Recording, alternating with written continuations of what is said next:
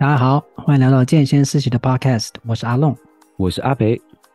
在这里，我们会与中训教练、瑜伽老师、物理治疗师、专科医师等各个领域的专家和我们聊聊健康的大小事，让每个人都可以了解更多元的医疗资讯和运动科学的知识哦。那我们现在就开始吧。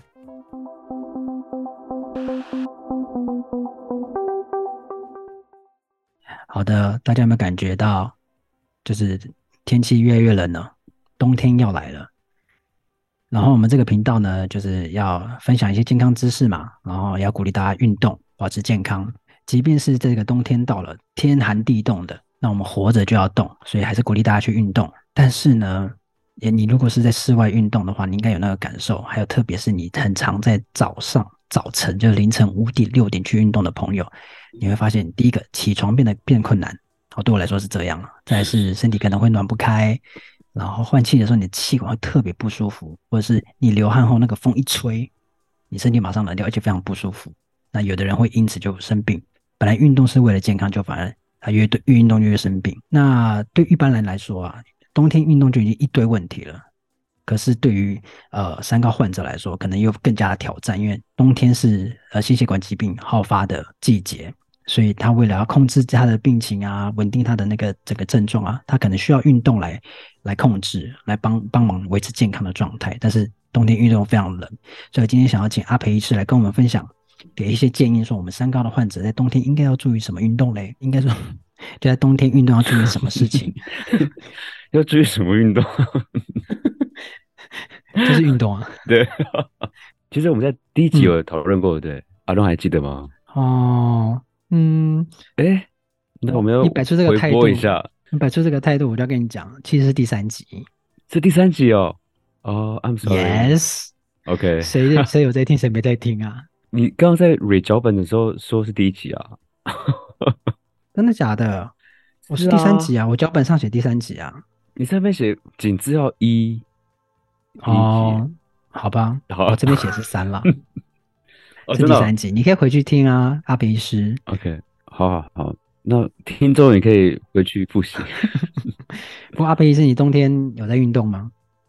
还是有在运动，但是我都是室内运动比较多。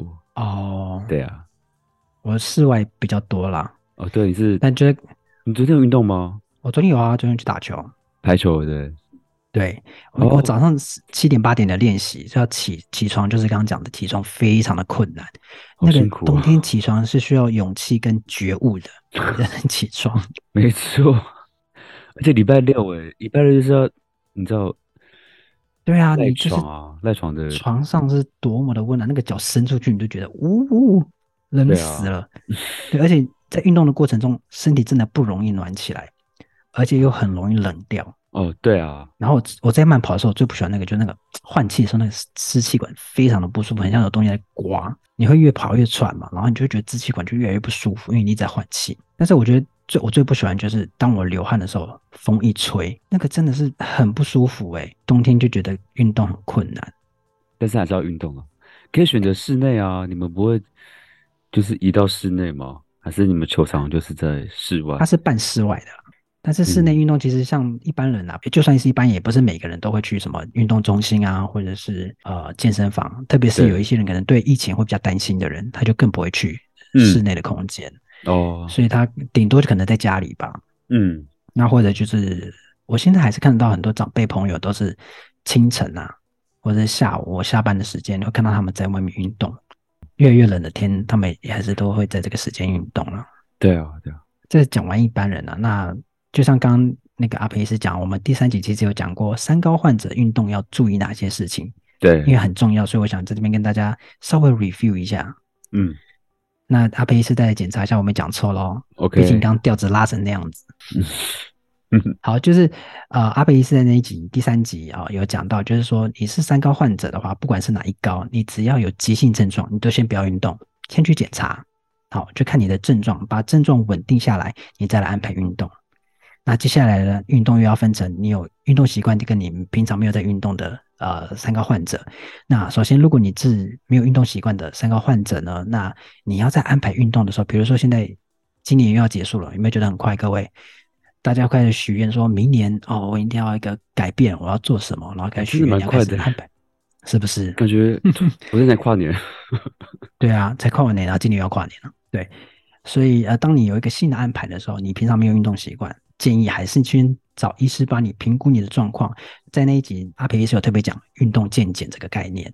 嗯，你要把你的运动项目跟你医师好好来谈，说你适合什么样的运动，那这个运动的强度跟时间的长度应该频率要怎么安排，这是很重要的。然后再来是呢，你是平常如果有运动的话，那你就维持你现在的强度就去做。但是有些人可能觉得，哎，我要开始增强自己的运动表现啊，我要练别的地方啊，我要做别的项目啊，这时候还是建议去找医师去做呃检查。会要这样建议，是因为每个人的症状都不同。慢性症状不同，你可能会搭配其他的并发症，所以必须由医生来为你做一些，嗯、呃，也有提到这个概念，就是运动处方，个人化的运动处方，为你做安排，对，免得你到时候发生什么在运动中间发生什么伤害，你没有注意到的，这个都可以先去预防。这是运动前哦，那在运动中你要注意哪些事情？就是你有症状发生就停止。然后赶快去找医你的医师帮你做呃检查，看有什么问题。那运动后呢，就是持续追踪。如果你都没有问题的话，就追踪你的血压、血糖、血脂的变化。那有任何的不呃就是数值的变化，就赶快去找你的医师帮你看你的状况是什么，然后重新开一个呃就是运动健检，然后跟运动处方。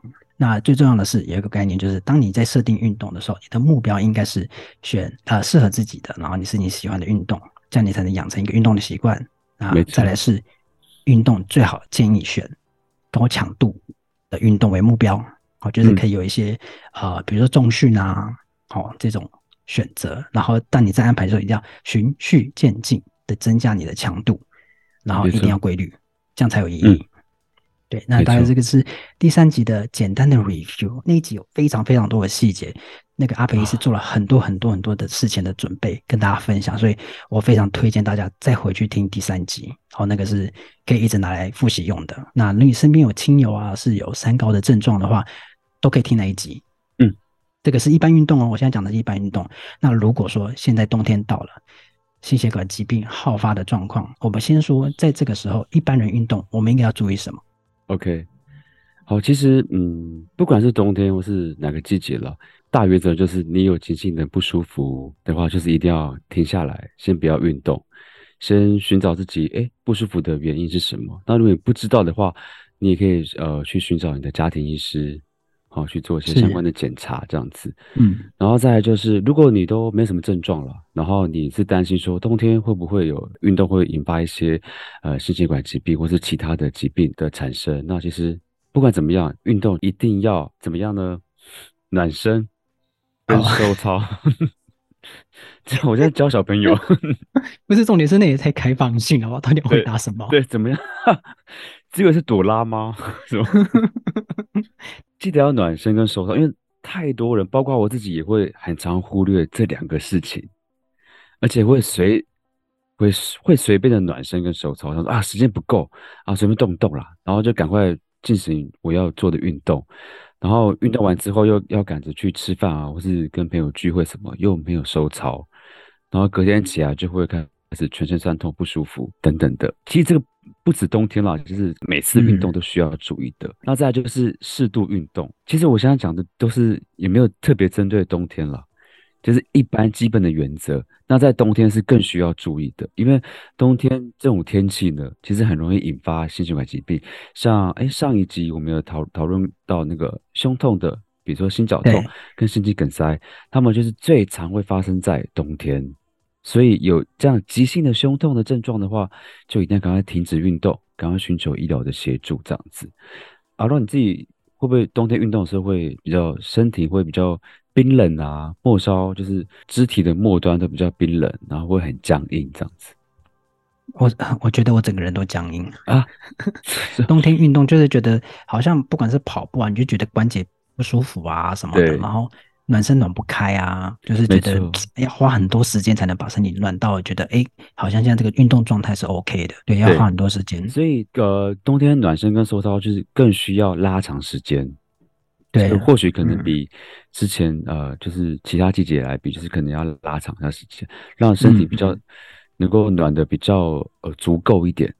然后收操的部分也可以做的比较足，嗯、就是不会让肌肉个就是有明显的拉伤情形。然后再这个刚刚运动嘛，嗯、要适度嘛。对，那我是建议冬天，呃，我还是建议是以室内为主啦。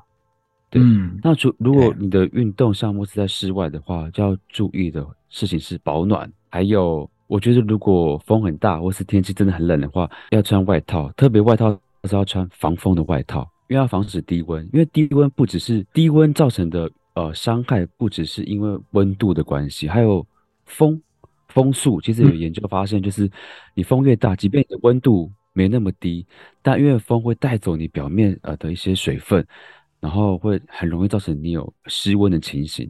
虽然谈到失温有点严重了，那真的是要一个非常极端的环境之下，是但是就是一般的那个。因为每个人的反应不一样，有些人可能对低温的那个忍受度，呃，可能比较低一点，特别是老人家或是一些慢性疾病的人，所以他们就更需要注意。你刚刚我本来想说，我就是那个忍受度很低的人，就你就说就是长辈，我想说 好多说不出口。你没有，你不是，你是年轻人。没有，就是我对于那个那个是感受啦，可能身体忍受是可以，哦、但是就是那个就很对那个很没有耐心。对，所以。你如果你要在室外运动的话，你记得要穿防风的外套，而不是穿棉质的外套，嗯、那其实不够的。是，对啊，嗯，像有些人会觉得冬天运动很容易感冒，对不对？对啊，嗯，会有什么不舒服什么的，呼吸道的症状这样子。那、嗯、其实对呃，我要要先破除一个小迷思，就是不是因为天气冷或是被风吹到而感冒，这个要知道，嗯、因为很常会有些门诊病人说啊啊，我今天有感冒症状，然后咳嗽啊，然后。流鼻水，他说我可能昨天被风吹到，被冷到着凉，对，但是这个不是主因，嗯，对，那或许被冷到跟被风吹到等等，它或许是因为你刚好你的身体状况是免疫力稍微低一点，任何的感冒症状呢都是跟病毒或者细菌有关，所以就是因为不是因为被风吹到，然后是冷到而造成感冒，好、嗯，或是其他的传染病，是而是。病毒跟细菌，嗯、对，所以大家下次如果遇到你的家庭医师，也是尽量改掉这个 习惯了。嗯、对，因为我我我想到那个之前阿培医师在某一集哪一集忘了，嗯、就是说，其实我们运动后其实会有个呃叫免疫空窗期吗？对，对，就是那那个你运动完的时候，其实。特别是你很久没运动的时候，你突然开始运动了，你的免疫力在你运动完的时候就会下来，就是那个时候你就比较容易感冒，所以大家会觉得说，哎对，我可能着凉或干嘛的，对我怎么运动没有更好，反而会感冒，这可能也是其中一个原因吧。没错，没错，对，那个就是是不是都有认真？你真的好认真，你做做笔记吗？对，因为我记得我前几天就是讲的还蛮细的。对。对，所以就是这一点，就是大家也要，嗯、也不是要特别注意啊，就是你在描述自己的症状的时候，可以就是用这样子的方式，是。对，就不是说就是被冷到啊，或是被风吹到这样子。嗯、但是呢，你被风吹到或冷到，你的确会有一些呼吸道的不舒服，但是并不是感冒，嗯、那个就是因为你气管因为被冷空气，就是让你的呼吸道有收缩，或者说有一些轻微的发炎的情形，但并不是因为病菌而造成的感冒。所以可能就是像气喘啊、呼吸道的一些症状，其实都是跟就是呼吸道暂时性的狭窄或者是轻微的发炎有关，或是说跟那个空气中的过敏源等等，或是呃、哦、呃一些微粒子，好、哦，就空气中一些微粒子所造成 PM 二点五那种。对，但并不是因为真的是感冒了。好，这边跟大家一个补充一个小迷思，破解一下。好，哎，这边我这样再讲一件事情，就是说，刚刚阿比是有提醒大家，不管你是有没有三高的人，你只要在运动中，你觉得有一些急性的症状不舒服，就应该停止运动。嗯，然后这边又要讲到我们上一集讲到的，有一些人就是忍痛系数很高。对，嗯，那阿比是有分享经验，就是男性好像又更更有这个倾向，就是忍痛系数很高。我观察到的了。对，所以各位。好，不管是男生女生，就是当你不舒服就停止运动是长久的事情。你今天不舒服就先暂停，那把身体稳定了再去运动。没错。那我觉得我个人是这样子啊，我觉得运动是我在运动的时候，我最怕就是受伤，因为你受伤就一切什么都要停止，然后哦对，你下次再运动又要重来，成本太高了。对，成本很高，我就很没有耐心。所以我觉得大家只要有不舒服就停，嗯、不是代表你训练不够，而是你真的身体有状况了。对，所以把你的忍耐系数往下调。没错。好，那一般人你要注意，就你的收操跟暖身收操，然后要穿防风的衣服，因为那个风会降低你的体温啊。对，本身的温度问题，还有天气的温度问题，还有风，都会加速你那个身体的。应该说温度跟湿度了。哦，对，低温跟低湿就很容易会，可能会造成低温伤害。是，好，所以要穿外套，要注意保暖。嗯、没错，如果你特别是喜欢在早晨运动的人，就要特别注意。没错。好，那这是一般人，我们的三高患者在运动的时候也要注意什么其他更多的呃状况吗？好，OK。那其实三高患者跟一般人他们的大原则差不多啦。其实我可以把它分成三项，就是急性症状就停下来运动，暖身收操要做足，然后再运动要适度。嗯，这是不管任何一个人都必须要注意的三大原则。那三高患者就是三高，大家记得三高什么吗？没有把他当当小孩。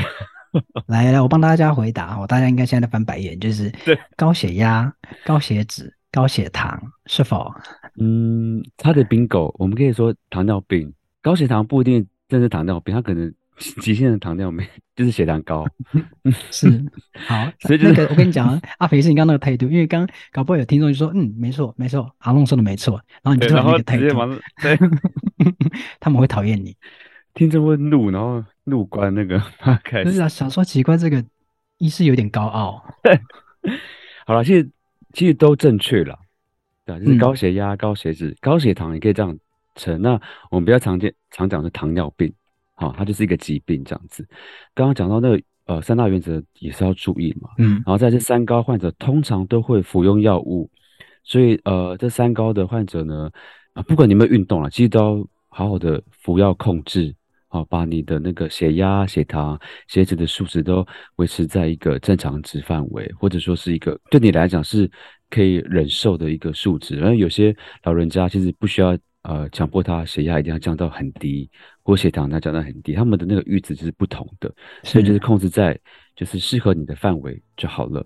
一定要记得这按时服药，因为我们很多病人就是他们真的没按时服药，他们觉得今天没有症状 就不吃糖尿病的药。然后等到有症状再吃药，这样来不及。是是是，所以要按时服药。是，这个我不敢多说其他话。该不会你也是，就是会自己停药吧？跟大家分享一个小故事，不知道哪一天也是跟阿北一直在讲脚本的事情，然后就讲就是之前找他看病，然后有些药就。嗯，就是觉得哎，身体舒服了，我就没有继续吃。哇，他念了我大概三分钟还是五分钟啊，因为在那边念说，这是这个药是怎么样，怎么安排的？这个药是为了解决什么事情？哦，对，对，对，对，各位要按时服药，要听话。或许是我当下没有好好的跟你喂教，就是跟你指导说。有啦，有啦，有有有有，嘿嘿，嘿，好，那就好了。对，那应该有录音吧？我可以再调出来。好的，我们回到三高嘛，那。我先简单讲高血压的需要注意什么事情好了，虽然我们可能在第三集有稍微提到，那我稍微就是跟大家再复习一下，就是好的，呃，除了按时服药很重要之外呢，就是你只要运动前，你不管有没有服药，你的血压如果太高的话，也不要运动。那其实特别就是，嗯、呃，我们的呃收缩压如果大于两百，或者是舒张压大于一百一十的话呢，就强烈建议不要运动。嗯嗯，好，先先去寻找寻求医疗的协助，或者是赶快吃药。如果没有吃药的话，是。那如果说你本身就是血压就偏高的患者的话，你的运动强度就要低一点。好，是对。然后再来就是，嗯、如果真的是呃长期高血压的患者，我是建议不要做一些呃长期会有闭气的动作，特别是在阻力运动时会有一些需要闭气的动作，哦、那就避免做这些动作。啊，因为高血压患者是可能会有一些引发一些啊心血管的问题，这样子，这是高血压的需要注意的事情。是对，那糖尿病一样也是，就是按时的服药，好，让你的血糖维持稳定。然后再来就是跟高血压一样，就是有一个数值需要注意的啦，就是如果运动前的血糖，不管你有没有服药，你知道运动前你的血糖如果说呃高于哦高于三百，或者说太低，低于一百，甚至低于八十的话。这个时候就不要运动。如果是血糖高的话，如果你有在运动的话，反而会血糖会更高。那如果是血糖太低的话，那就很容易有发生低血糖的风险，就是可能昏倒。好、嗯哦，那所以就是如果有这样情形的话，低血糖的风险的话，就要先运动前要补充一下碳水化合物，先补充一下啊、嗯呃、糖类或是一些淀粉类的东西。那当然就是糖尿病要注意的是补充水分，因为它跟其他一般人或是其他的疾病的人相较起来，它比较容易脱水了，所以可、嗯、可能就需要更注意要补充水分。这是糖尿病要需要注意的事情。那高血脂的话，就是一样是呃按时服药。高血脂如果你控制稳定的话，其实也可以预防就是一些心血管疾病的一些并发症。好、哦，嗯，但是要注意的啦，我觉得唯一要注意的是高血脂的药物，如果你一开始刚开始吃的话，需要需要注意那个呃药物的副作用，就是肌肉酸痛，很有可能在你运动的当下触发那个肌肉酸痛。哦.所以可能要注意一下，如果有急性疼痛的话，就稍微休息一下这样子。以上就是三高的一些运动的注意事项。是，就是当你有那些症状的时候，都要停止运动。那刚刚也讲那个呃高血压的患者的话，那他血压太高，比如说舒张压大于呃刚刚说一百一十五，一百一十五的话，他会身上会出现哪些症状？他可以当下马上判断，就头晕吗？还是？高血压的患者，我自己观察到了，高血压患者他们的忍痛数值。嗯忍痛阈值很高哦，所以每个人反应不一样，但是大部分就是会头痛，然后特别会抱怨，就是那个头部，就是我们那个颈部后面靠近头部这个枕骨这附近，对，那那附近就是他会说哦，我这边头的后面不痛痛胀胀的，那也是有可能是高血压，血压太高造成的，可能会有这种症状。再来是胸痛，也是比较常见的。对，好，所以你要高血压的患者，如果你有呃头痛。哦，特别是颈部后面没有不舒服的时候，嗯、然后还有胸闷、嗯、胸闷心、胸闷心痛的时候就，就休息一下，然后停止运动，好，避免你的症状一直往下发展。嗯、OK，啊、呃，除了一般人要注意的那些事项，三高患者你要特别注意，呃，也要一起注意之外，你要自己注意一下自己的症状，然后服药要定时服药，然后像高血脂的朋友服药的时候要注意一下副作用有没有在运动的时候发生。嗯、好，医生有在讲就要听，好不好？也不要这样吓大家。因为我被骂过，讲的阿培医师好像很凶啊。那啊，阿美医师在诊间的话，有没有呃类似这种呃三高患者运动相关的一些案例啊？可以跟大家分享。那我门诊的病人还蛮多三高的患者，那比较多就是高血压的患者。那我都会跟他们就是喂教，就是饮食跟运动，呃，如果长期有这样控制的话，它可以帮助你降血压。因为三高患者他们特别在就是他们问说。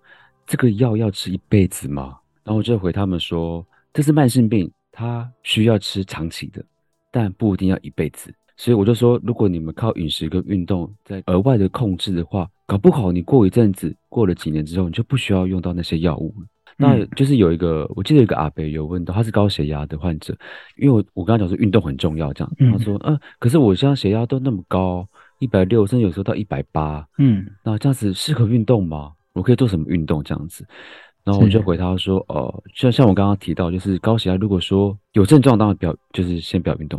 然后再就是，如果血压高于收缩压两百，舒张压大于一百一或者一百一十五的话，那就不要运动。就是这是这两个两大重点了。然后运动的项目，就是我会跟他说，就是建议比较闭气的动作了。啊我会建议是有氧运动，然后可能比较低强度的，慢慢的增加它的强度。我觉得他是年纪算大吧，六七十岁。我就说你可以先从嗯散步、快走，比如说你三餐饭后你就播个十分钟，因为他们有时候有时候说呃没有时间运动，对，我就说你就播空，就是饭后十分钟，十分钟就好了。你去外面走路买个东西也可以这样子。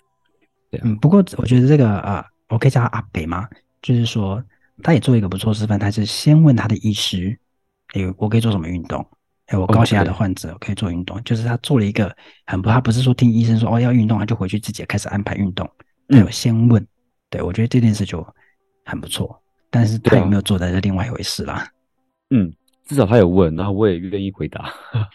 对啊，而且你吃慢性病，那你也会长期吃药，但是靠运动，或许你就有机会可以啊、呃，比如说减药啊，或甚至你不用再服用的一些药都有可能。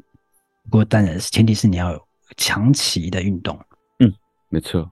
那除了我们三高患者呃运动的注意事项，那我们在冬天运动的时候，会不会运动运动就跟着会发生其他什么疾病啊？呃，冬天吗？秋冬天啊，这种季节，天气冷的话，其实其实要注意，就是有气喘患者的病人，嗯，或者是说他本身不是气喘患者，但是他在运动的时候会诱发气喘。哦，这个就是呃，我们呃所谓提到的，就是它就是运动型诱发的支气管收缩，这是一种就是运动所引发的气喘，但它本身它其实没有气喘了，就是平常。是没有气喘，就是在运动当下会引发这样子。但如果说他本身有气喘的患者，是当然会更容易引发。是对。那气喘其实，它它主要就是因为气管收缩嘛，然后再就是慢性发炎所造成的。就是大家就是会常听到是，嗯，我对什么过敏，嗯，闻到花粉啊，或者闻到什么味道，然后就开始胸闷，然后咳嗽，那都是气喘的症状。OK，我自己就是没有气喘嘛，所以。如果说我在运动的时候，在过程中我没有好好注意身体，就引发了，呃，就是刚刚讲的运动型的诱发气喘。对，那我应该要怎么办？就是我可能会有什么症状，然后面对这个症状，我应该要做哪些事情？是，呃，运动诱发的的气喘，其实跟一般气喘发作差不多，就是会喘，哦，喘是最常见的，然后再是咳嗽，会一直狂咳，那就是喘跟。有些人严重可能会听到咻咻咻的声音，就是气管狭窄所听到那咻咻的声音，这是比较常见的。那通常运动诱发的气喘呢，就是因为它是暂时性的嘛，尽管它暂时性，但是运动后它需要一个时时间去让让这个症状缓解，不会马上缓解。就是呃，研究有发现是可能有诱发运动诱发呃气喘的，差不多运动后一小时才会慢慢的缓解。嗯，所以一旦你当下有一些喘或是咳嗽的症状，就就先不要运动，是，要不然就是很容易造成呃更多的支气管收缩，那会症状会更明更不舒服这样子。是是，所以还是建议就是说，如果当下你发生这件事情的时候，就那天的运动就先停止，没错，让自己休息。对啊、没错。那其实我可以补充一下，就是、嗯、我们为什么会诱发这个运动造成的气喘？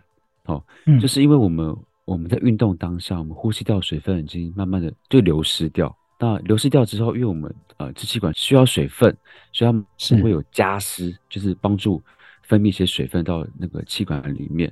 好，但在加湿的过程当中呢，嗯、就是因为可能会有一些脱水的情形，造成细胞的渗透压的改变，然后也会会导致那个气管会变得狭窄。其实机转蛮特别的，自己会狭窄之外，也会分泌一些发炎的物质，然后就更触发那个我们。呼吸道的那个呃平滑肌收缩，然后就很容易就再更狭窄，嗯、然后就会有引发这些症状。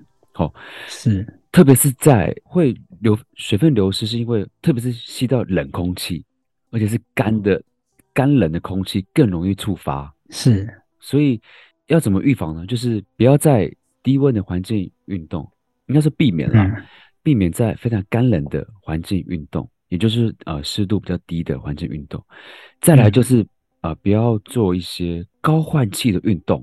像我记得阿洛，你刚刚你前面有提到说你在打排球的时候也会没有是就是换气啊、哦、慢跑嘛，对，嗯，慢跑也是会有一些算是高度换气的运动，所以这个有时候呃也会容易触发运动型的气喘，所以都要注意这样子。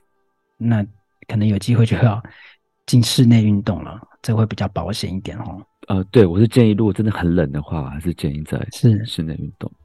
嗯，在这个冬天呢、啊，就是，呃，真的很冷，但你又很想运动，那就是可以到运动中心啊，就是可能你不用买什么月票，你就要买一天就五十块嘛。现在多少钱不确定了，就是去运动一下 OK 了。但是因为冬天可能会诱发了太多的症状，所以还是要特别注意啦。嗯，那如果说你真的要在室外运动，你觉得这个冬天你不觉得特别的冷，可以运动的话，那就是注意保暖，好，穿防风外套，特别注意自己的呃身体状况，有任何症状停止运动。没错。那这个症状没有缓解，就要去找你的医师去判断你的身体症状是什么，重新安排你的运动。